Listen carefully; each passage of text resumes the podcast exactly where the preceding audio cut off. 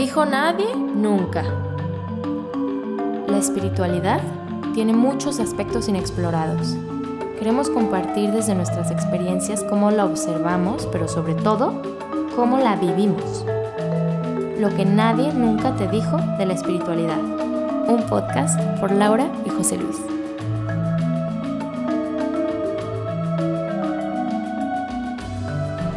Miss J, ¿cuál es el arquetipo con el que más te identificas? El loco. ¿Por qué? Porque es aventurero.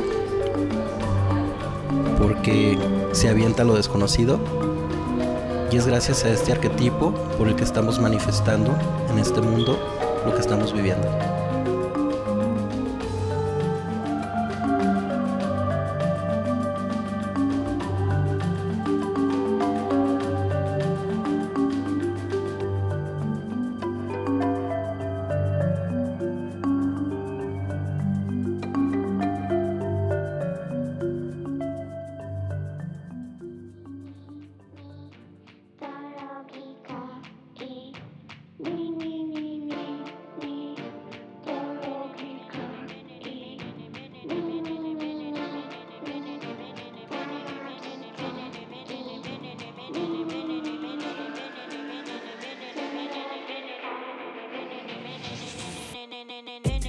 Hola, Chabanais. Hola, Miss J. ¿Cómo estás? ¿Bienito? Bien, ¿cómo te fue en tu clase de cerámica? A mí muy chido. Hice una taza de hongos. ¿Y me vas a invitar a tomar hongos ahí? Ah, pues sí, ¿verdad? Claro. Ah, sí, sí, sí. Estaría Este- padre. Estaría padre grabar un episodio, pero, o sea, tomar los hongos Ah, sí, estaría y ir bueno. como relatando la experiencia. ¿No te gustaría? A mí sí. ¿Lo haríamos? Sí, claro. Espérenlo. Espérenlo pronto, audiencia. ¿Cómo están todos? Muchas gracias por acompañarnos el día de hoy en un episodio más de Dijo Nadie Nunca. Y el día de hoy tenemos una entrevista con María Angelina relacionada al tarot chamanés, Qué interesante. que es un tema que tú dominas muy bien. Pues lo conozco, lo conozco. Lo dominas muy bien. Estás, estás despertando información. La neta, o sea, me encantó cómo fluyó la entrevista y me gustó mucho también cómo todos los temas que salieron y todo, ¿no? Pero ¿cómo fue que te interesaste tú en entrar como en este rollo del tarot o, por qué te interesaste en, en estudiarlo? Pues mira, desde chiquita siempre me ha, me ha llamado la atención. Pero siempre, obviamente, era un tema muy tabú, porque yo crecí en una familia súper católica. Porque, o sea, la gente lo relaciona con Como que te van a leer, ajá, como que te van a leer el futuro, Ah, sí, con la adivinación. ¿no? Sí, es como adivinación, eh, igual a diablo, igual a malo, no, nada que tenga que ver con eso. Pero en realidad, pues es muchísimo conocimiento en, en las cartas, pues, o sea, tiene todos los arquetipos que tiene, que tenemos cada uno de nosotros, desde lo no creado hasta la creación. Entonces, pues es mucha información para conocernos a nosotros mismos. Yo supongo que es por, por eso. Se, se le llama terapéutico, ¿no? Lo que nosotros hacemos es terapéutico. O sea, es como en adivinación te van a decir, no sé, es lo que según te puede pasar, ¿no? Que al final es una de mil posibilidades y el terapéutico te ayuda a ver dónde está el bloqueo. Yo lo... am, mi forma de hacer el tarot terapéutico también va muy de la mano con las constelaciones. Entonces, en realidad, te digo, siempre me había llamado la atención el tarot, pero ya después de estudiar constelaciones me metí al curso con Angelina y dije, ok, esto creo que lo puedo aplicar muy bien con lo que ya sé de constelaciones. Está bien padre cuando complementas como todo lo que vas recopilando, despertando en ti, ¿no? Y se, se hace como una terapia muy completa. Sí, exactamente. Y pues no se diga como con todas las vivencias, ¿no? Siento que también las vivencias con la medicina y todo esto me han hecho, me, hecho- me han hecho ser como mucho más empática. Ya. Entonces, la neta el tarot está muy interesante. Es información muy padre. La neta es cuando yo me di cuenta como de de lo sagrado en la tierra, o sea, como desde lo no manifiesto, cómo va pasando como por etapas hacia lo manifiesto. En realidad, la intención de esto es la manifestación de la tierra. Sí, es como cómo podemos quitarle lo sagrado al fi- al fin de de la manifestación o cómo lo podría decir. ¿Ah, sí? Sí, sí, sí. Me hace ¿Me mucho entiendes? sentido. Sí, claro. Es como, güey, o sea, todo lo que tuvo que pasar para que yo naciera, para que simplemente esta mesa que está aquí estuviera aquí. O sea, desde una idea hasta la manifestación. pero qué interesante, porque hemos, hemos venido hablando de esto en varios episodios en, en relación al regresar, ¿no? Al estar aquí presentes. Sí.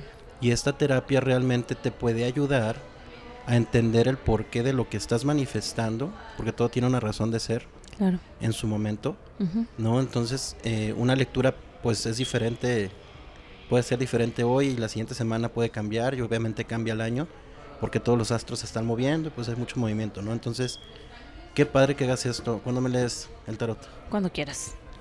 Cuando quieras, Miss J. Y para nuestra audiencia. Léeme el tarot en hongo. Ah. No mames, estaría perrísimo. Y los compartimos a la audiencia. No, pues nos vamos a grabar. nos vamos a grabar, vamos a empezar la tercera la tercera temporada, viene con toda audiencia. La tercera temporada vamos a, vivir experiencias muy padres y vamos a grabar las experiencias. Ya, ya esta parte educativa se acaba. Porque no uh. venimos a educar. No. Definitivamente no, es nuestro camino educar. No creo que se nos dé, Miss J. No, no, no. no, para nada, para nada. Pero bueno, ya, ya daremos un poquito más de información sobre las locas ideas que traemos en la cabeza. Pero por el momento creo que el episodio de hoy a mí me emociona mucho. Eh, obviamente lo grabamos ya tiempo atrás. Vamos a reproducir la entrevista que tuvimos con María Angelina, que también algunos de ustedes ya la escucharon, el de Animales de Poder. Y ella pues tiene toda, todo el conocimiento, ella fue tu maestra, ¿no? Sí, ella me enseñó tarot, sí. Pues qué mejor, qué mejor, ¿no? Vamos a la entrevista, este, y pues bueno, espero que, disfruten mucho este episodio. Gracias, Miss J. Gracias a ti. Tenemos una invitada muy especial, maravillosa, María Angelina, que ya nos había hablado de animales de poder, y el día de hoy viene a hablarnos sobre tarot. ¿Cómo estás, María Angelina? Muy bien, Laura. Muy bien, José Luis. ¿Cómo están? Bienvenida. Aquí disfrutando de este lugar tan maravilloso. Está hermoso, ¿verdad? Está muy hermoso. Me tiene embobada. ¿Te tiene dopada? Dopada. Angelina, la mejor tarotista que conozco.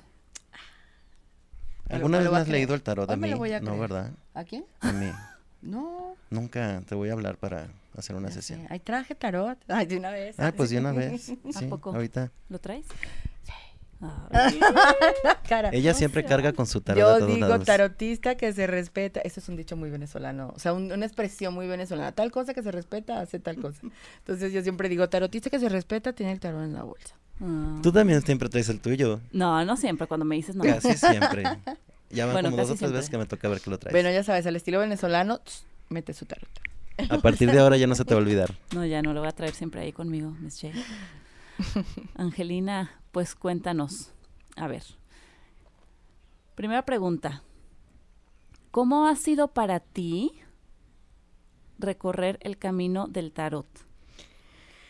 Mm, iba a decir, tengo así como entre extraordinario, fascinante y fabuloso, eran como las tres palabras acá. Porque el tarot llegó a mi vida en un momento en el que yo estaba como en completísima así destrucción. Estaba divorciándome, estaba cambiando de vida, o sea, yo estaba así como, ¿y ahora qué? ¿No? Era un momento bien, bien, bien intenso. Y este, conocí una mujer extraordinaria que hoy por hoy, este, además de haber sido mi maestra de tarot, eh, es una gran amiga. Y ella me presenta el tarot como un camino iniciático para estudiar la cábala. Ok. Tema que también me encantaba. De por sí, de todas maneras, para mí que me leyeran las cartas era algo así como, wow, a ver, dime, ¿no? Me fascinaba el tema. No había conocido hasta ese momento la estructura de un tarot terapéutico, ¿no? Un tarot que te, que te dijera otras cosas que no fuese como que qué va a pasar y qué pasó, ¿no? Como adivinatorio. Ajá, como adivinatorio, así. Bueno, la verdad me tocó gente siempre como muy interesante y gente bastante atinada en lo que me compartía, ¿no? Este, sin embargo, cuando lo comienzo a estudiar como en un camino iniciático para la cábala, comienza a ser para mí una estructura de autoconocimiento maravillosa, ¿no? O sea, primero muy destructiva porque pues, te confrontaba ideas, formas de ver, y luego fue en una, un punto de orden, ¿no?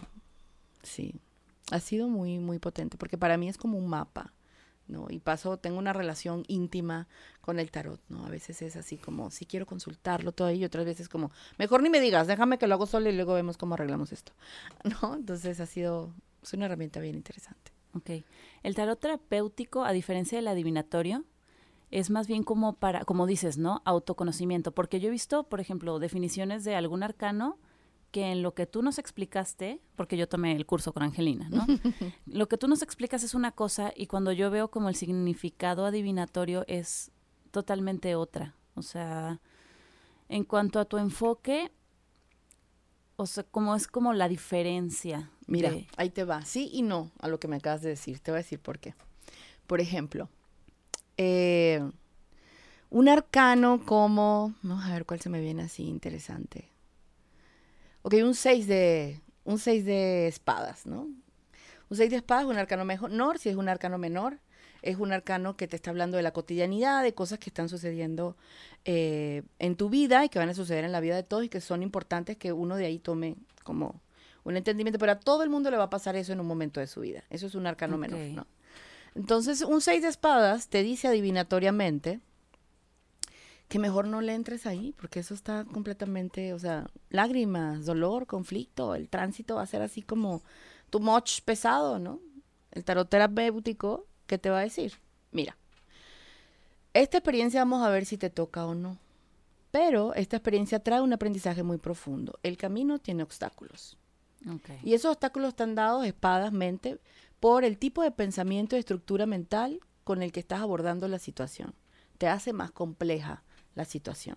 Si tú quieres transitar eso, llegar a ese objetivo, se van a pasar estas pruebas tarot terapéutico lo que no se está alejando desde mi, desde mi entendimiento, no se aleja de lo que el adivinatorio está diciendo, pero el adivinatorio es como que te, te está diciendo, eso va a estar difícil. Y a veces te deja alguna conciencia según el manejo de la persona como, y tienes que pasar eso y punto y así va a ser. Entonces la mente se cierra. Ok. ¿Sabes?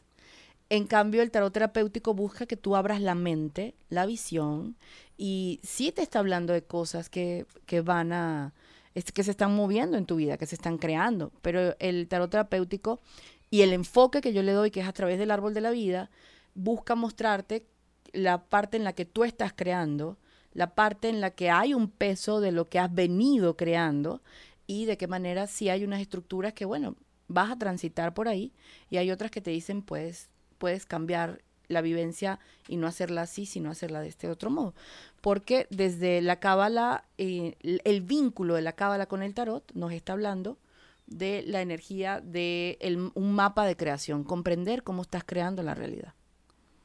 Ok, porque yo es lo que yo me acuerdo, que tú nos platicaste que era como los arcanos mayores están acomodados en los senderos de las esferas, de las diez esferas, ¿no? Y es desde esta esfera inmanifiesta, que es como lo que la mente humana puede eh, percibir como inmanifiesto, hasta lo manifiesto. Así es. Entonces tú nos platicaste que era la forma en cómo se iba materializando. Así es. Las ideas. Así es. Entonces, ¿nos puedes explicar más o menos esto, que son los arcanos mayores y cómo es que están como dándonos a nosotros la información de dónde estamos atorados en la estructura para. Ok, ya se cuenta. Y súper, súper bonita tu pregunta, porque Además es bastante simple. Es, nosotros generalmente tenemos ideas, todo eso, todo lo manifiesto, y tenemos ideas que ni siquiera sabemos que tenemos, ¿ok? Y tenemos lo que estamos viendo aquí de facto, ¿no? Esto que se está construyendo. A través del tarot, y en ese proceso tú lo que vas a comprender es que todos los arcanos mayores, que son todos estos arcanos que, cuya imagen nos impactan, la torre, la muerte, este, el loco, todos ellos nos están hablando de una, eh, un comportamiento humano que forma parte de su diseño divino. ¿Eso qué quiere decir? Todos estamos conectados al Padre, todos estamos conectados a la Madre, emperador, emperatriz. Todos vamos a morir y, y, no solamente porque vamos a morir físicamente, sino porque vamos a morir durante nuestra vida muchas veces por procesos de transformación, la muerte. Tenemos el arcano del diablo. Ah, el diablo y todo el mundo se escandaliza. ¿Qué es esto? Pues, todos tienen deseos, todos queremos algo, todos queremos, todos queremos poseer algo, todos estamos apegados a algo y necesitamos reírnos de los procesos que tenemos tan apegados a la materia. El diablo. ¿No? Entonces empiezas a, a, comprender esas formas que las vas a tener sí o sí. O sea, es como los 22 arcanos mayores, es como nadie te puede decir, no, yo sería incapaz de en tu composición divina, desde el árbol de la vida, eres capaz de eso. O sea, lo que pasa es que lo estás conectando o no, pero eres capaz de tal cosa. Bien. Los menores nos están diciendo que tú vas a tener esas experiencias mayores en, en espacios de tu vida, en distintas edades, en distintos tiempos. Si no lo viviste a- a lo- pe- estando pequeño, lo vas a vivir estando más grande, lo vas a vivir en, pero lo vas a vivir, porque forman parte de las dimensiones creativas. Entonces, a mí nunca en la vida me había pasado esto, y hasta mis 65 años. Pues sí, porque el, el árbol de la vida lo que está diciendo es que vamos a tener 78 experiencias, por decirte, de forma número simple. ¿no? Ajá. Y esas 78 experiencias tú las vas a vivir en el tiempo. ¿Va? Entonces, ¿qué es una lectura de tarot? Pues indagar cómo está moviéndose ese tiempo. ¿Cómo está eso para ti? Porque en una lectura de tarot o en un autoconocimiento a través del tarot hay dos momentos distintos. El autoconocimiento es que yo me dé cuenta de todos esos procesos que voy a vivir, esos 78 procesos. ¿Bien? Los voy entendiendo. Eh, quien estudia tarot y cuando luego lo practicas, te das cuenta que hay un momento en el que hay unos arcanos que dices, uy, este arcano es genial para mí, y luego puedes pasar a odiarlo. Uno que no lo tomas ni en cuenta, y luego dices, ah, mira lo que me enseña. Así se está moviendo tu vida. Ah, esto no me importaba hasta que de repente me reveló algo. Y en una lectura de tarot, todo el proceso creativo, la persona te está abriendo su proceso creativo, porque te lo cuente o porque no te lo cuente. Y lo que sale en la lectura es cómo están sus tiempos, qué viene creando, qué viene no haciendo. Esa sería el, el- la forma en la que yo estoy eh, compartiendo el tarot cuando lo ves desde el punto de vista cabalístico. Ok, entonces puedes hacer cualquier pregunta, igual lo que hace todo mundo de, de ¿Me amor, quiere? de dinero, de... Pero, pero, bueno, yo tuve un proceso en la vida. Tengo oportunidad. Oh, sí, claro. No, yo tuve un proceso en la vida que fue, digo que yo he pasado por muchos procesos con el tarot, o sea, me ha organizado, pero también el tarot es como leer varias veces o ver mil veces la misma película si no haces la chamba, ¿no? Si no haces muchas cosas. Entonces, eh, tuve un momento en el que sí, me apegué mucho a una relación y entonces mi pregunta era, pero ¿cómo está la energía entre él y yo ahorita? Pero yo podía hacer esa pregunta mensual. O sea, el, Sí, claro. el tarot hasta bullying me hacía así de, ya basta. O sea, pero ya te lo dije. Y si no cambias una estructura de pensamiento, pues sigues creando la misma realidad. Es como mostrarte en ese momento qué estructura tienes, ¿no? ¿Qué estructura tienes? Eh, recibir mensajes. O sea, el ámbito, el tarot tiene todos los ámbitos. El, el ámbito intelectual, el ámbito eh, simbólico, el ámbito mágico, que es también parte del simbólico. O sea, tiene todo. O sea, y le puedes preguntar, ya, así, o sea, le puedes preguntar desde cosas del amor, Ujú. ¿ok? Desde la más tonto, que puedas considerar tonto, pero yo creo que no hay pregunta tonta, por algo tu alma está cuestionando algo, ¿no? Hasta la respuesta más profunda, si eso lo quieres hacer, como pues, ¿cuál es el propósito de mi vida a través de este momento, qué, qué sé yo? Y a veces esas preguntas que parecen muy profundas, es, el tarot dice así como, ¿sabes qué? Ríe. Ok. Pero yo quería saber cuál es mi propósito con respecto a, aquí dice que seas feliz y ya. O sea, ¿Por qué no te ríes de esa situación? ¿No? Ok. Entonces, es como esa, esa energía, tiene todo. Es un porque, libro. Porque generalmente cuando yo escucho tarot, o las personas aquí en Guadalajara, la neta, la neta sí son En como muchas muy partes, no te mochas. preocupes. Bueno, hablo por Guadalajara porque así, así, aquí crecí. Pero se asustan, o sea, es como tarot y ya es como tarot igual a diablo, como les enseñaron en la iglesia, ¿no? O lo relaciona también con lo que la televisión ha Ah, mostrado. claro. Una sí, mujer Sí, rubia te lo estás Una mujer rubia, sacando. están sacando. Madame Sassou, por ejemplo. Que es algo que yo siempre digo, no, ten cuidado, te lo están Ajá, sacando. Cuidado que por ahí. Sí, Pero sí es cierto, mucho- son muchos. Son mucho Sí. como adivinatorio y toda esta parte tal vez que, pues que no se conoce, ¿no?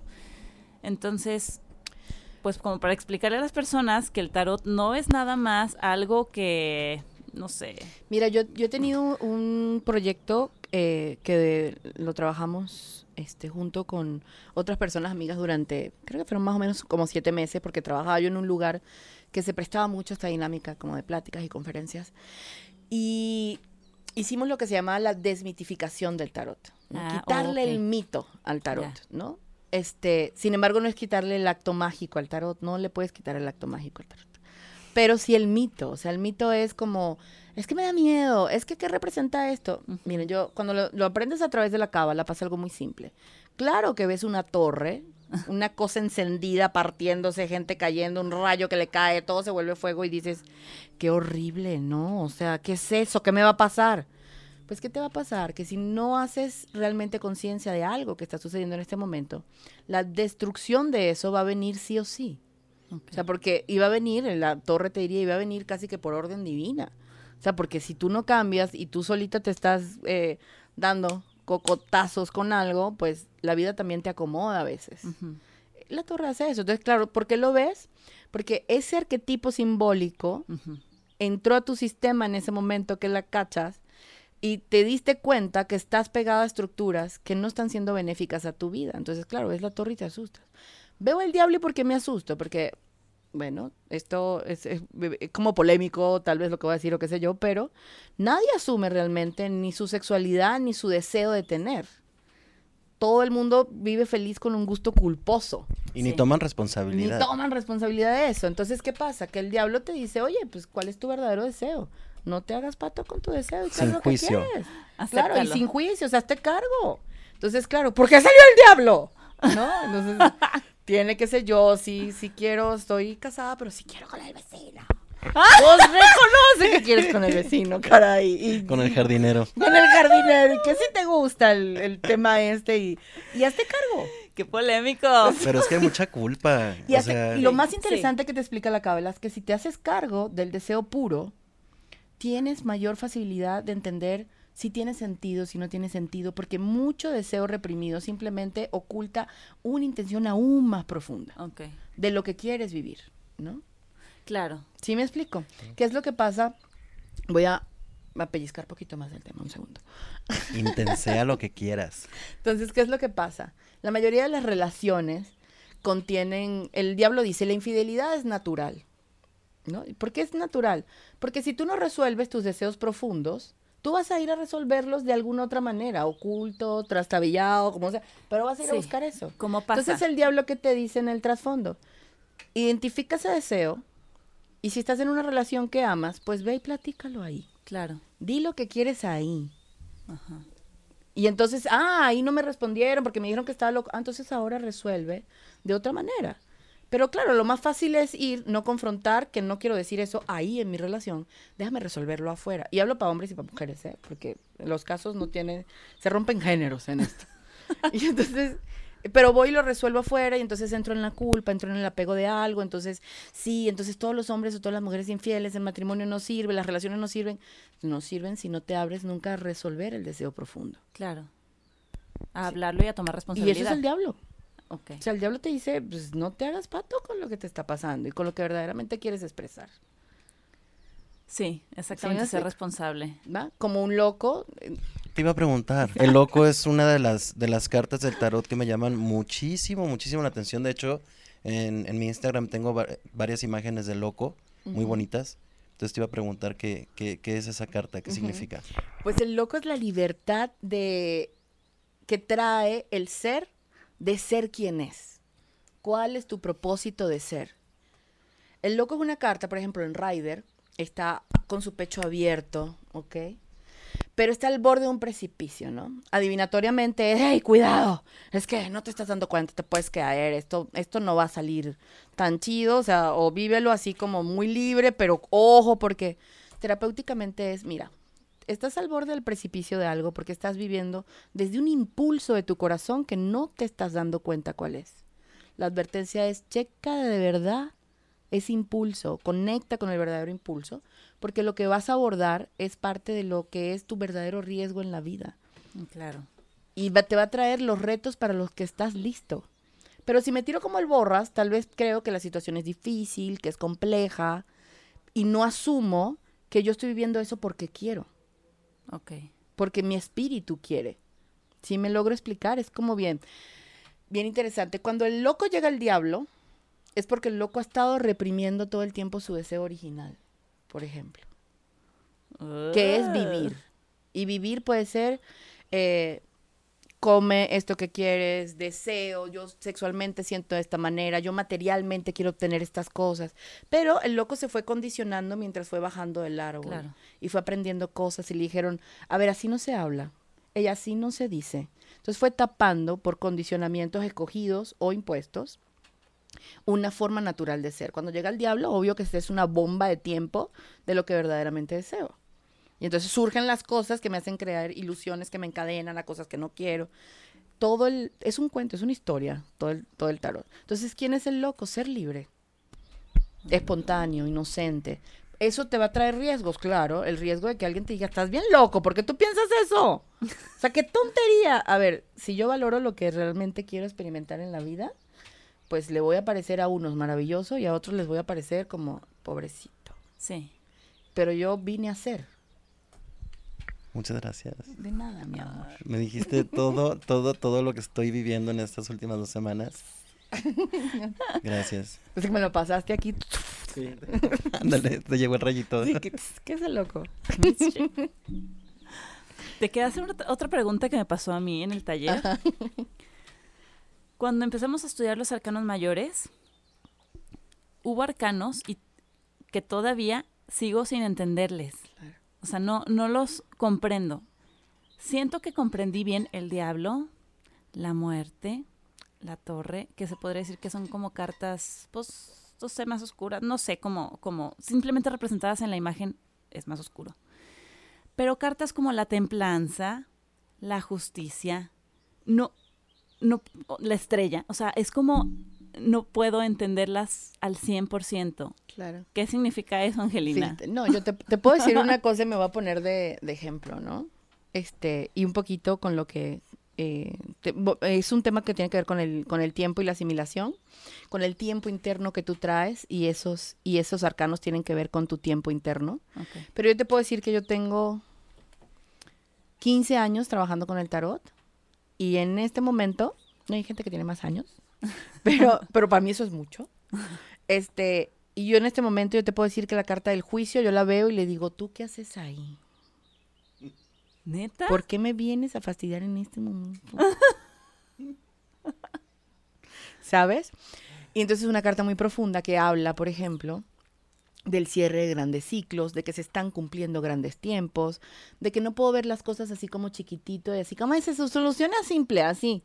Esa carta dice, hey, presta atención, porque es algo más grande para que se cierre, para que se termine, para que se define, tien- viene de, una, de un proceso más profundo. Ok.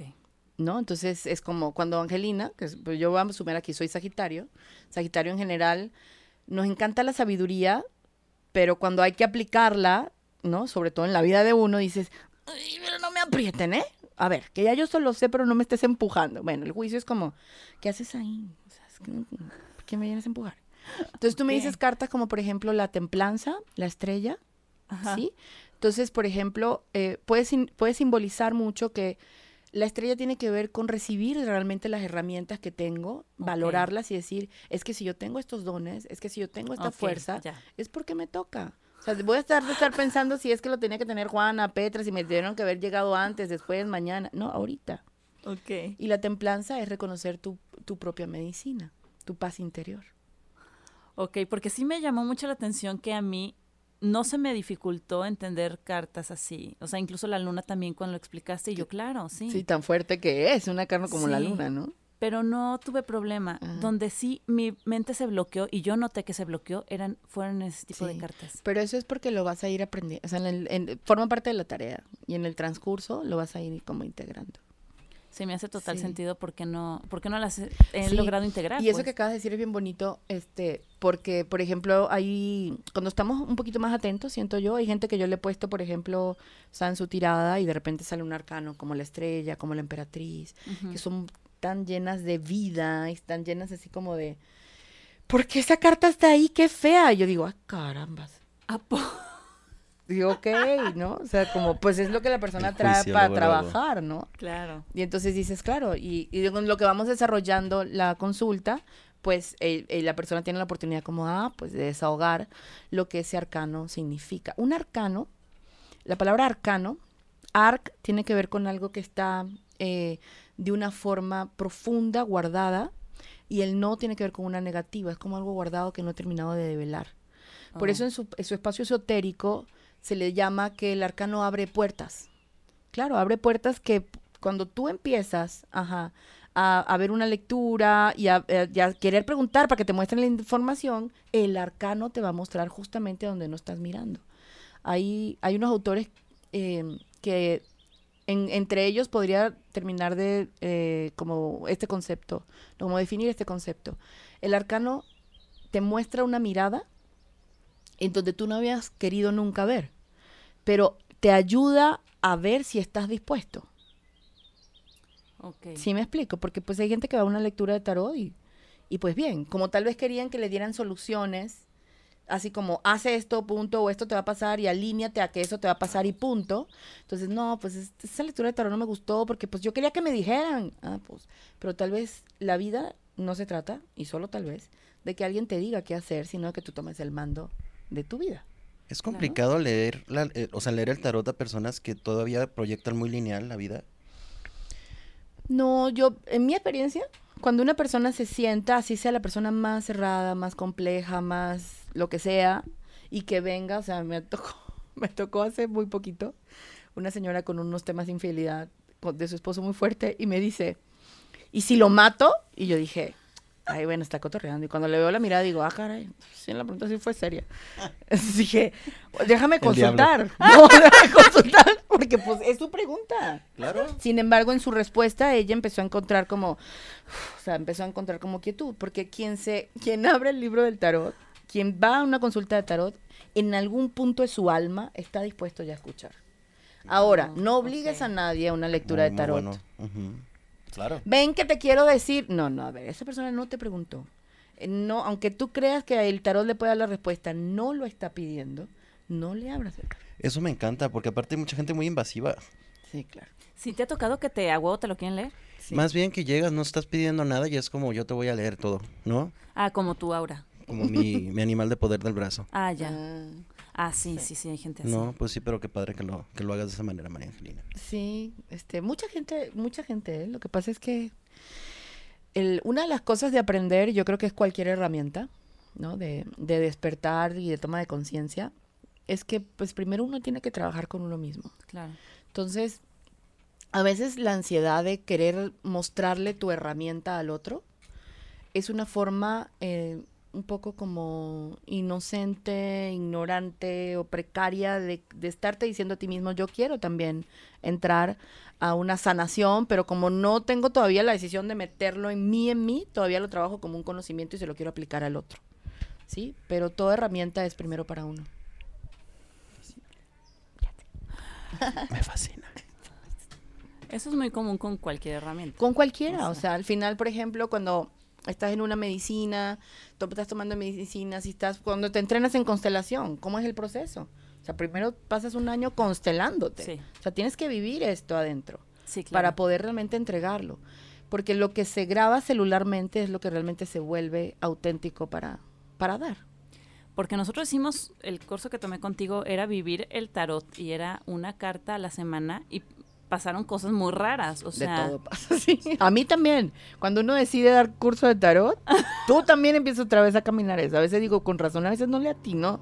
O sea, son muchos cursos. O sea, No de le loca, no- como que no arranco loca. Ay, no es Pero tú puedes con eso y más, bebé. Ay, ay, ando, sí. Lo sabes. Y de repente digo, sí se puede. Porque na- si en algún punto de la vida me puse ahí es porque yo quiero. Exactamente. Tú eliges. Eso es parte de lo que te dice el tarot. Yo tengo una pregunta. Ay, claro, Miss J. Eh, en- yo no, o sea, me, me encanta el tarot. Puedo conocer la esencia tal vez, pero no a profundidad, porque pues no es algo que haya explorado al menos, ¿no? Eh, recientemente o en esta vida. Pero veo diversos tipos de tarots, es decir, el de Marsella o un amigo, eh, Rodrigo creo que sí lo conociste. Ay, divino, sí. Él tiene un tarot como muy fuerte y muy místico. El tarot de Tot. Sí, Tiene el tarot de Tot. no, y que mucha gente se espanta. Es como, ¿por qué manejas ese tarot? Ya ¿no? sé. ¿Cuál es la diferencia? O sea, es de, de quien crea el tarot, ¿no? O de, o de dónde viene el origen, eh, y por qué elegir uno o Y elegir otro. Bueno, esto va a ser, voy a tratar de ser lo más breve posible. Porque fíjate, Pero vámonos profundo, sí, profundo. el tarot, por ejemplo, su origen no tiene, así que, o sea, hay muchas corrientes. Yo elegí creer en una, ¿ok? Que es que tiene un origen, un, un origen este sumerio, que es muy anciano y que es un legado, es un libro que se dejó escrito a través de símbolos. Esa es la creencia de María Angelina, todos tienen distintas historias y, formas en la, que, en la que lo ven, este, pero casi todos lo ponen como un libro muy antiguo. Bien, entonces, ¿qué pasa? Hay dos corrientes muy importantes eh, de lo que se conoce como tarot. Tarot de Marsella, que fue el primer simbolismo que se identificó, y del tarot de Marsella, cuando estamos haciendo cambio de ciclo, se sucede el tarot de Rider a través de una de las escuelas más fuertes de ocultismo y del, cambio de pensamiento en, a finales de 1800, ¿va? Entonces es el Rider. Entonces son dos líneas de tarot muy fuertes. Ellos mismos en ese tiempo tuvieron procesos de otros tarot que ahorita siguen todavía así, pero son súper ancianos y pertenecen además a un tipo de conciencia que se manejaba en ese tiempo. ¿Sí me logro explicar? Sí. es cómo se interpretaba un símbolo en ese tiempo. Sin embargo, el símbolo es tan poderoso del tarot, es, es una de las cosas que yo más he sentido, que no tiene tiempo, pues. Pero sí, según la mente humana en el tiempo que esté que lo interprete, pues va a también tener un, un código importante, ¿sí? Por ejemplo, el Papa es una figura súper importante dentro del tarot y dentro de nuestra dentro de nuestra sociedad pues el papa es como desde que surgió la iglesia con todos con todo su poder pues el papa es esta persona que tiene la última palabra y la conexión vamos a ponerlo así más limpia con la divinidad y con el mensaje de, de, Dios va qué pasa con un personaje como Alistair Crowley que es el tarot de Todd que maneja este Rodrigo eh, ese personaje, él dice, a ver, ¿qué es lo que pasa? Mientras el, tarot de Marsella está diciendo el Papa como una figura importante dentro de la conexión divina, eh, Alistair Crowley dice, yo no lo voy a llamar el Papa, yo lo voy a llamar el hierofante. ¿Por qué le voy a llamar el hierofante? Porque el hierofante es una palabra que quiere decir que cada uno de nosotros tiene un misterio sagrado adentro. Okay y una forma de conectarse con la divinidad y vienes dentro de una línea de linaje espiritual profundo, tanto cósmico como terreno. Entonces todos somos un hierofante, dice él. Por eso todo el mundo, él hace esto a, entre finales del siglo, eh, del siglo XIX eh, al XX, ¿cierto? Estamos en el XXI. O sea, entre 1800 y 1900. Entonces él era un crack, o sea, ahorita él era como una cosa que rompió totalmente. ¿Y este qué está hablando? Se le está tirando a la iglesia. ¿Qué está haciendo? Está volvió loco. Es como un upgrade, por así decirlo. Ajá. Entonces él eh, es un tarot muy controversial por eso. Pero a raíz de eso empezaron a surgir, por ejemplo, el, el tarot de Todd es un tarot que está marcando un impacto importante ya cuando es redescubierto después de la Segunda Guerra Mundial, es redescubierto o reasimilado, más bien y es una de las puertas más importantes del tarot terapéutico. Porque él es la carta de la fuerza que habla de tu conexión interna eh, eh, entre el cielo y la tierra y tu sexualidad, pero la sexualidad contigo, él la llamó el deseo. Ok. ¿Por qué la llamó el deseo? Porque él toca ese punto donde está diciendo, tienes que darte cuenta de cómo mueves tu energía adentro para entender qué es lo que se va a crear allá afuera. Porque si no tienes conciencia de esto que está pasando adentro, pues afuera que afuera no vas a entender menos. Vas a decir, ay, mira lo que me hicieron. Ay, mira cómo. ¿Sí me explico? Claro. Entonces, a partir de, de Ryder se abre el espectro de los tarots muy fuerte. Porque personajes como, eh, se llama Edward Ryder, como eh, Alistair Crowley, eh, se me está yendo el nombre de uno también muy importante, empiezan a tener pautas acerca de un cambio de visión y están rompiendo. Abrió la puerta. Abrió, abrieron puertas. Abrieron puertas. De hecho, Alistair Crowley yo lo describo de una manera muy simple. Todo el tarot tiene simbolismos que están eh, encriptados, ¿no? Entonces tú lo vas leyendo y tú lo que aprendes es a leer símbolos. Alistair Crowley es como que se le hizo hacia la caja, la abrió, pero eso es tan sagrado o tan profundo que se vuelve a cerrar en otros puntos. ¿Que se vuelve a cerrar? Sí, claro. ¿Cómo?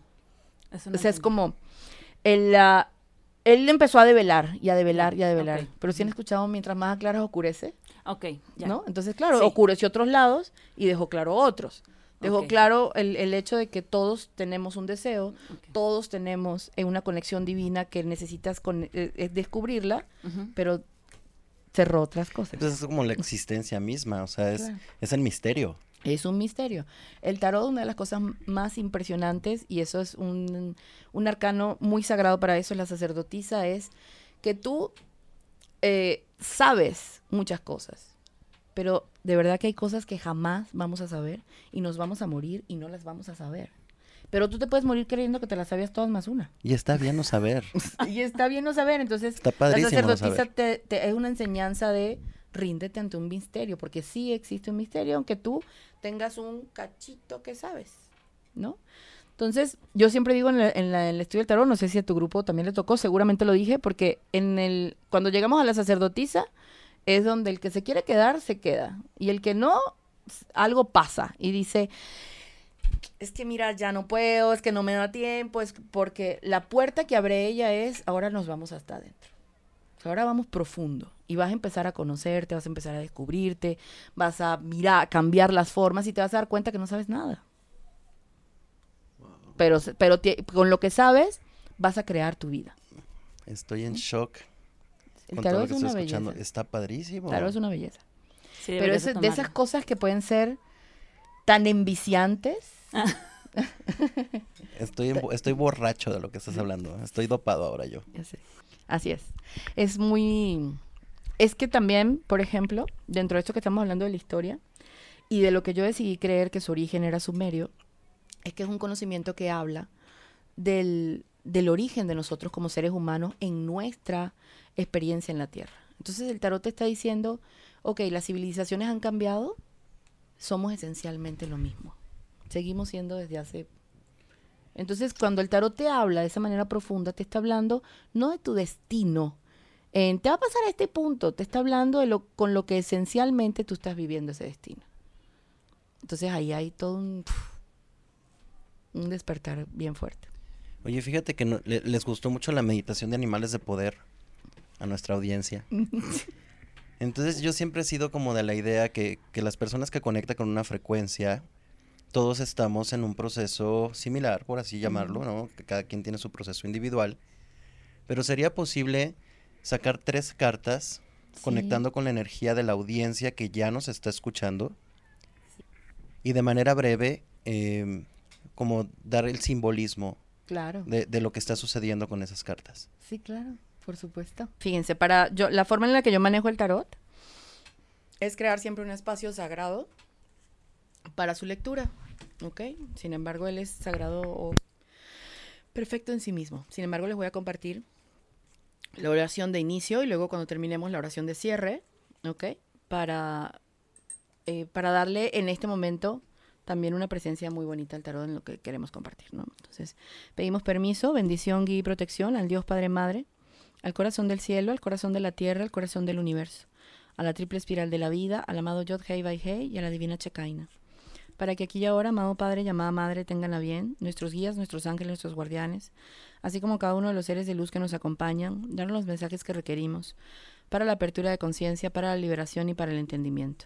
Te pido también, amado Padre y amada Madre, que sea a través del árbol de tu sanación, que recibamos siempre, siempre, siempre tu sagrada medicina. Malkut Yesod, Hod Nexat Tiferet Geburah Geset, Dad Vina, Hod Maketer. Estamos presentes, estamos presentes, estamos presentes, estamos presentes. Porque tú nos llamaste, nos hiciste, nos formaste y nos creaste. Porque tú eres ese Padre todo misericordioso y esa Madre toda nutridora. Porque tuyo es el reino, el poder y la gloria por siempre, Señor. Amén, amén, amén, amén. Muy bien, tres cartas. ¿Reformulas tu pregunta? De manera colectiva con, con nuestra audiencia, poder em, integrar tres cartas eh, que nos digan eh, en qué proceso estamos, cómo lo estamos llevando y qué vamos a integrar de ese proceso. ¿Se puede? ¿En qué proceso estamos? ¿Cómo lo estamos integrando a nuestra vida? Mm. ¿Y qué resultados vienen? ¿Y qué resultados vienen?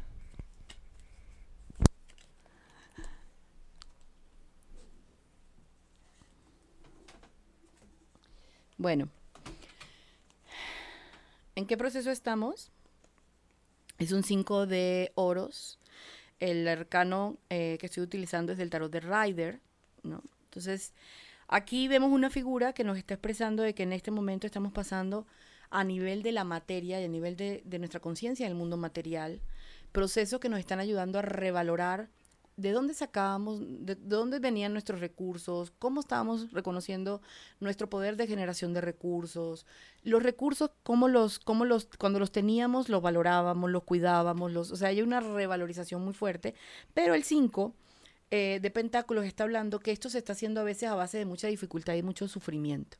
O sea, no estamos viendo esta situación como desde un punto, bueno, vamos a darle, ¿no? Hay que resolver, sino que lo estamos haciendo como hijo, mano, esto pesa, pero lo vamos a hacer, lo vamos a sacar, pero no inventes, eso está así, como que hay esta cuestión. Entonces la carta habla de que las personas están como transitando esto y está la solución al lado, ¿no? Ahí está el lugar en donde podrías ir a, tomar información, ahí está esto donde podrías recurrir para mejorar algo, pero le pasamos como por el lado, le hacemos pato, vamos para atrás, para adelante, pero tal vez no. Y así, pero seguimos sufriendo y quedándonos del mismo tema. Sin embargo, la carta de eh, ¿Cómo lo integramos? ¿Cómo lo integramos? Es hermosa, porque es la carta del mago. El mago junto con el loco son dos cartas iniciáticas dentro del tarot, porque van en el origen del árbol, en la parte superior, y representa el hacer consciente. Es literal, deja de hacerte lenteja, por favor, en cualquier cosa que estás haciendo. ¿Ok? Toma las herramientas. Lo que estás viviendo, ¿qué claridad te está dando? En vez de ver la dificultad que te está presentando, ¿qué claridad te está dando?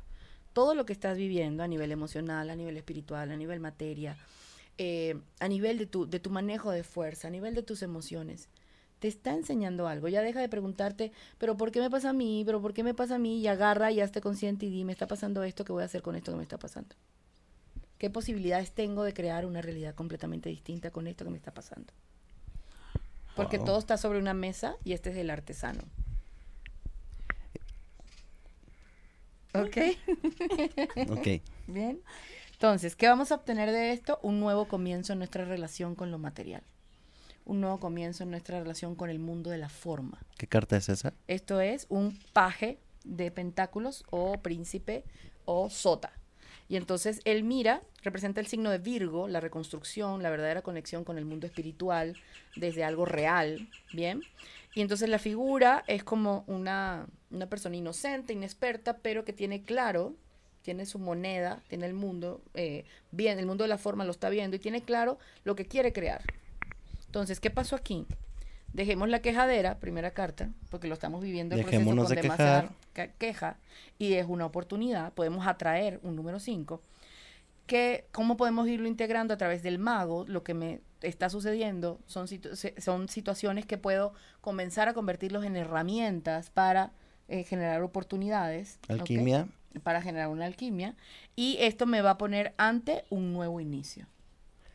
Qué bonita audiencia tenemos. muy inteligente y muy consciente. Muy inteligente, muy consciente. Wow. Qué cañón. Es como la situación que estoy viviendo en este momento que te platiqué hace rato. Sí. Es que este tipo de pregunta, este tipo de pregunta es una pregunta colectiva y una pregunta colectiva es nuestro inconsciente junto. Claro. ¿sabes? Entonces todos estamos en lo mismo, cada quien, pero ahora yo podría sacar una para ti, una para él, una para mí. Entonces, ¿y cómo lo vives tú? ¿Y cómo lo vive él? ¿Y cómo lo vivo yo? Ok. Esa es la fractalidad de la creación. Oh. Es infinita aparte. Es infinita aparte. Porque además, como crea el bicho, el otro bicho, el otro bicho. ¿Cuál es la diferencia entre, nos, entre nosotros humanos que necesitamos este libro? ¿No? El tarot, para recordar que vinimos a vivir con los animales de, en, en sí, sin ponerle si son de poder o no poder, con los animales. Ellos viven puramente su instinto no tienen una lucha con si soy perro. Osho hablaba mucho de esto. Si soy perro, si soy rosa, si soy gato, si soy soy, esto soy, yo vivo en base a esto. y el humano completamente en la experiencia en la experiencia de ser. Y nosotros estamos, el loco dice, ay, me olvidé que vine. ¿A qué fue que vine? Y el mago dice, no sé, pero tengo un montón de cosas aquí sobre la mesa, vamos a ver qué hago con esto. Y la sacerdotisa dice, yo sé que tengo un secreto y lo voy a descubrir. Wow. Ellos son el inconsciente, el loco, el consciente, el mago y el subconsciente, la sacerdotisa. Wow. Son muy hermosos. Son muy bonitos y muy, muy, muy, muy abordados de una manera maravillosa. Mm, me gusta mucho, sí. Muy bien. Miss J, platícanos tú tu integración de hoy con esto del tarot. Disfruté mucho este, este podcast, en especial porque te digo, no es un tema que, que pueda yo integrar porque no lo he explorado del todo. He tenido tres lecturas muy diferentes en, en mi vida, pero el día de hoy integro precisamente lo que, lo que comentaba María Angelina, el hecho de que ellos están, o sea, esto es temporal, ellos están para simplemente mostrarte en la etapa tal vez que te encuentras en este momento, que a lo mejor puede ser que no tenga sentido con lo que estás viviendo en tu vida, pero de alguna manera eh, puede ser un mensaje que no sea para este momento y pueda ser para un poquito más adelante, no sé, como que el día de hoy, y tal vez no tiene mucho que ver con lo que hablamos hoy, pero el día de hoy me llevó mucho esta parte de la temporalidad. Como que mi mente todavía proyecta todo muy lineal. Es que parte del crecimiento, y esto es una sabiduría eh, bueno, yo la tomé del, de la parte maya, ¿no? Es, el tema no es que luchemos con nuestra mente lineal, el tema es saber que eso es una herramienta que está ahí. El tema no es que nos convirtamos completamente espirales, porque entonces para que encarnaste no estarías en esta materia. Completamente circulares. El, el, ser circular es una conciencia de que soy lineal y soy espiral. Y que esos tres funcionan en una, en una misma, en un mismo instante. Pero eso es lo que nos hace estar al, en un mismo, en distintos tiempos y en, forma, en distintas formas de pensamiento. Sí me, sí, sí me logro explicar. Sí, sí, claro. No hay, es que realmente no tenemos, no tenemos ningún lugar a donde correr. No hay ningún. eso, eso asusta. ya, estamos aquí, ya estamos ya, Ya estás aquí, ¿qué vas a hacer con esto que está aquí, no? Exacto, ¿qué vas a hacer con esto? A veces en este tiempo, por ejemplo, no sé si a ustedes les ha pasado, muchas de las prácticas que, estamos que estamos hablando es, pero rompe las estructuras, rompe los patrones, ¿no? La, astrológicamente, rompe patrones. Entonces creemos que hay que romper cosas afuera.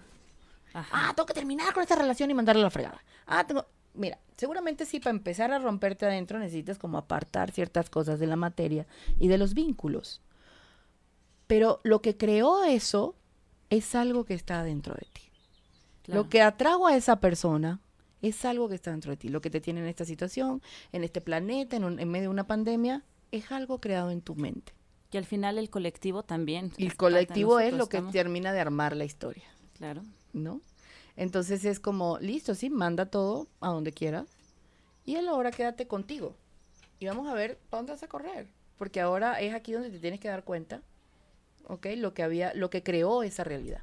¿En qué momento nos complicamos tanto la existencia? En el sentido de que pusimos tantos debes tienes, ¿no? Eh, en, en, nuestra mente, que esto está esta parte del ego que, que, comentábamos hace rato, estamos en el planeta del ego, y sí, el ego construye desde el deber, desde el tener, desde, ¿no? Porque es la estructura que va generando, pero siempre hemos hablado nosotros en, en el sentido en que la, realmente la integración de la presencia es sencilla, es el estado del espíritu y el estado de la materia.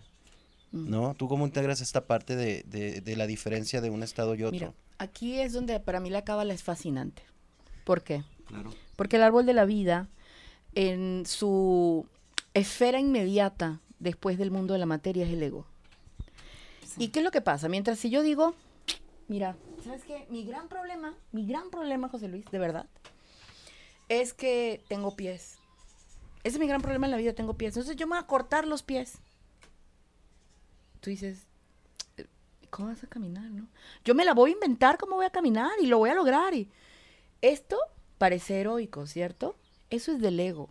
El tema que tenemos nosotros es que no integramos completamente lo que somos y la educación y las formas ha hecho que estemos todo el tiempo negando algo. Este es el mundo del ego, de la separación y la negación. Estamos en su casa. Ajá, estamos en su casa. Entonces, es mientras yo niego, no es que no debería ser así. Si está haciendo, eso existe. Si existe en un espacio infinito y manifiesto, ahí sonaba y por eso está ahora en la materia. Somos ego, somos espíritu, somos muchísima luz, somos muchísima oscuridad. Entonces, sí, muchísimo de todo. Es más, somos muchísimo de todo. Entonces es como agarrar y, y para nosotros podernos integrar, es no puedo seguirme viendo divididamente.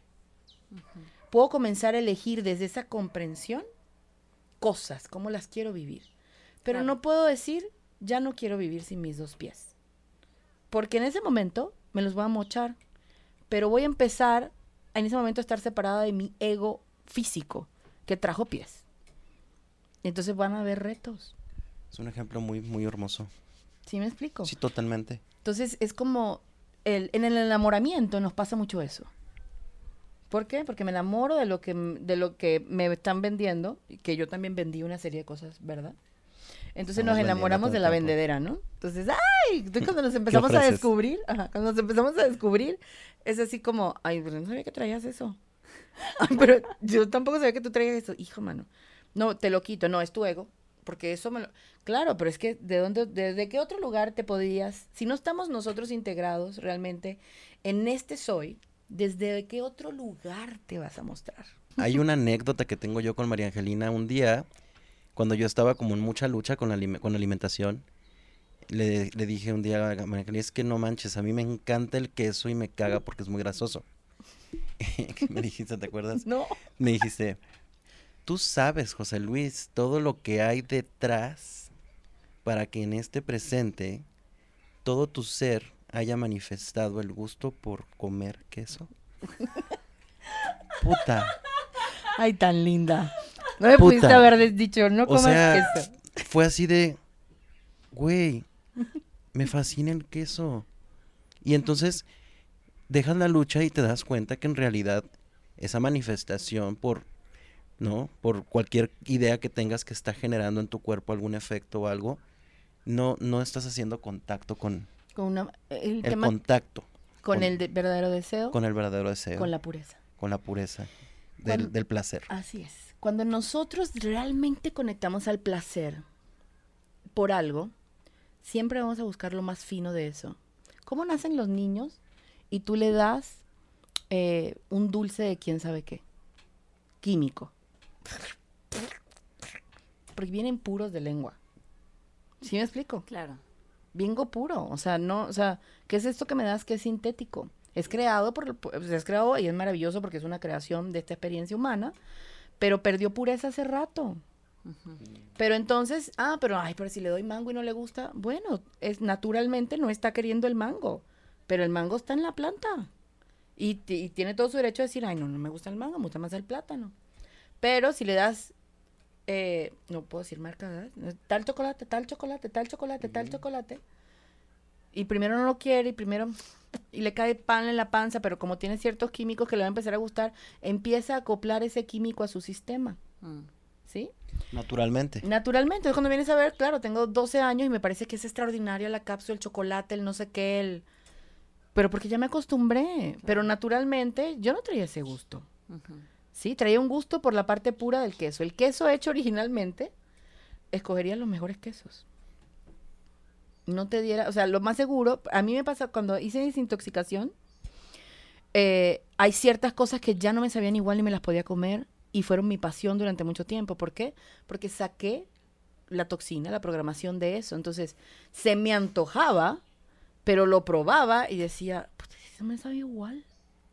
Esto ya no está igual mi cuerpo no lo recibe igual. Pero si me lo daban en su estado más puro o más natural o mira el órgano, mm, sí está bueno. Bueno, yo llegué a un punto en ese tipo de cosas en que yo no soportaba. Yo tomaba un jugo verde y yo sentía ácido adentro. ¡Ay, no, qué horrible! Después de una detox, o sea, disfruto. Entonces, hay muchas cosas que tienen que ver con ir al, a la- al deseo puro de eso. No es que vas a dejar de tomarlas, es que ahora las vas a tomar en su, en su, en su parte más sintonizada contigo. Parte Con una más vibración sabrosa. mucho más elevada también, porque es primaria, ¿no? No, es- no pasa por tanto proceso químico, Claro. tóxico y demás. Ajá. Sin juicios tampoco, ese No, tipo sin de juicios, cosas. o sea, es como, pues, Es parte de- también de experimentar Sí. todo lo que se crea aquí. Claro, el tema, cuando te digo que el, el integrar es como bien interesante eh, y a través de la cábala es que si nos reconocemos seres de ego también, pues es que voy a entender que vine a este mundo a experimentar cosas que también son del ego. Y que lo que pasa con el ego es que si yo me saturo de eso, pues que genera una distorsión. ¿Sí me explico? Claro. Pero obvio que vinimos aquí a tener un disfrute de todo en función a la evolución que nuestra alma quiere tener y la experiencia que quiere tener. Si me saturo, hay distorsión. Si no me saturo, hay gozo, hay disfrute y hay placer. Claro que a veces hay que llegar a la instrucción para algunas cosas, pero es un tema un poquito más polémico. ¿Qué podríamos abordar más adelante? También. En tu, en tu podcast ahora que vas Ah, a sacar. Ah, sí, Ya cierto, está. Angelina. Ya se amarró. Ya se están amarrando los, los, Los cabos. hilos. La verdad es que sí sería muy exitoso un podcast contigo. Sí. Ay, gracias. Yo te invito a que sí lo, lo integres y lo pongas tu voz allá afuera. transformación de mariposa. Y aquí estás invitada cuando quieras venir. De verdad, nada más nos ponemos de acuerdo. Es un placer grabar, grabar contigo, de verdad. Gracias. Este, te voy a hacer un chiste Ah, de, de estos filosóficos. A mí, eh, una de las integraciones que he hecho, por ejemplo, hablando del mundo del ego, es que a mí me encanta, eh, a mí me encanta hablar. Pero entonces es, pero no hables tanto, pero no digas tanto, pero no hagas tanto. Entonces empecé a, a algo que es natural en mí, no lo disfrutaba. Y entonces, a raíz que fui integrando, beneficios de la pandemia, se me quitó el miedo a andar hablando y que me vean y que y salir y no sé qué y hacer porque empecé a disfrutar algo que a mí me gusta que lo veía censuradamente. Todos tenemos algo que estamos viviendo de una forma velada y que forma parte de nuestra naturaleza. Lo que sea. Y dentro del mundo del ego es como algo con lo que quieres expresarte. Y que no está ju- enjuiciado, sino que está, es parte de tu forma con la que viniste a hacerte presente. Claro. Es justo eso lo que estoy viviendo en terapia ahorita, ¿eh? El, el hecho de, de ejercer acción sobre los deseos, sin juicio, explorar. Y desde ahí entonces, como dices, ya tengo opciones. Es-. O sea, ya tengo opción, tengo opción de, de elegir, ¿no? Cuando en realidad, como, como bien dices, cuando el ego está ciclado, no tienes opción, estás mecánico. Estás mecánico, entonces vienen los vicios, vienen las cosas, es que no me puedo zafar de esto, es que no sé cómo liberarme de esto. Pues es que no te, para poderte liberar de eso requieres llegar a su forma más pura. Y parece un camino difícil. Pero no, es simplemente a veces decir, ah, sí, es que sí me gusta. Ah, sí te gusta. Es como cuando poníamos el ejemplo de la infidelidad, es, pues es que está guapo el vecino, pues ya, deja de luchar con eso. Pero si yo, ay, no, no el vecino, ay, no, ¿cómo crees?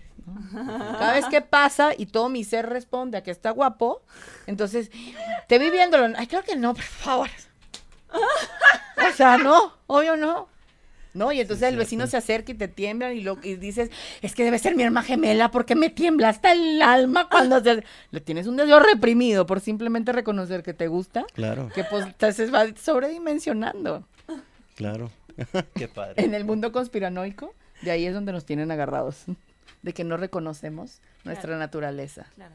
Y entonces te, te, pon- te amarran eso natural en ti. Corre, me viene la policía.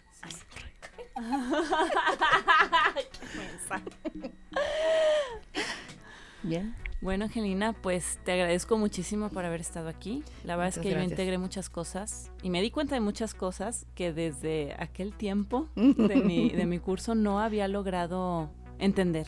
Claro. Entonces, pues te agradezco muchísimo. Buenísimo. Ahí es donde el gracias. tiempo no, no existe. No existe. Es- No. claro. Ahí vamos conectamos con eso ahora. Sí. Ese es el verdadero sentido de esa frase tan bonita. El tiempo de Dios es perfecto. Entonces creemos que, oh, qué resignación y paciencia.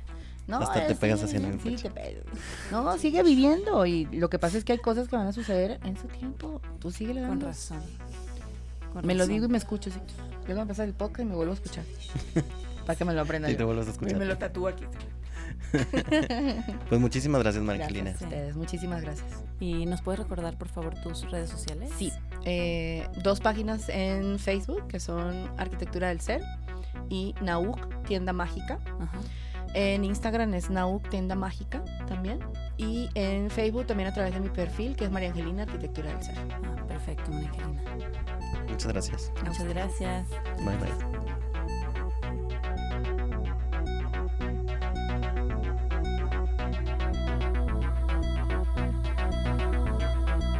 must make